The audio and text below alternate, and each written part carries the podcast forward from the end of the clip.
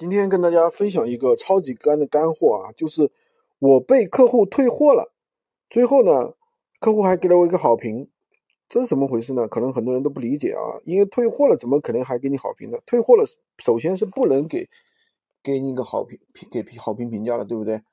那是怎么操作的呢？我跟大家说一下，就是首先，那么这个货运到客户那里之后呢，客户其实是他不会用，对吧？然后呢，他不会操作，所以说呢，导致了他最后呢决定，哎，不用了，他说退货麻烦了，他退货啊。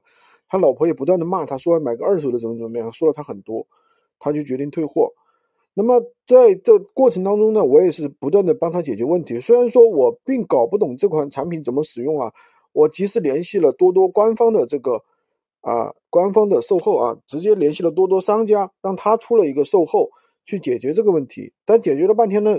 最后也没能让客户满意，那就客户呢决定退货。那我说行，那你退货吧。那他就退了啊。退了之后，我就跟他说：“我说你这边能不能把这个退货理由改一下啊？不要那个设成商品质量问题，改成其他也可以，或者你那边撤销退货也可以，我这边帮你去处理就行了。”哎，他真的就把这个退货啊给撤销了，但是把东西寄过来了。东西寄过来之后呢，收到之后呢，他肯定是让我给他退钱给他，对不对？那我就要求他先确认收货。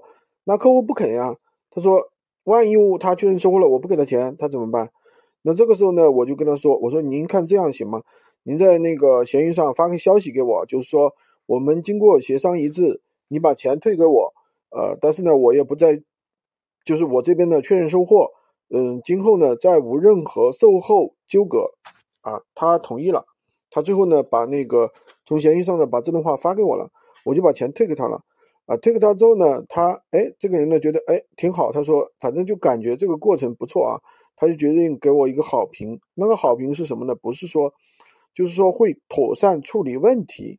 然后呢，我当然也给他回评了。所以说，呃，客户往往给我们差评，不是说我们真的产品质量问题，而是说我们。在沟通过程当中，没有让客户感觉到一个愉悦的一个购物环境，而是我们不会处理问题，知道吧？如果你产品有质量问题，你首先第一个万能的法宝就是道歉，对吧？你在跟客户沟通的过程中，也要不断的去道歉。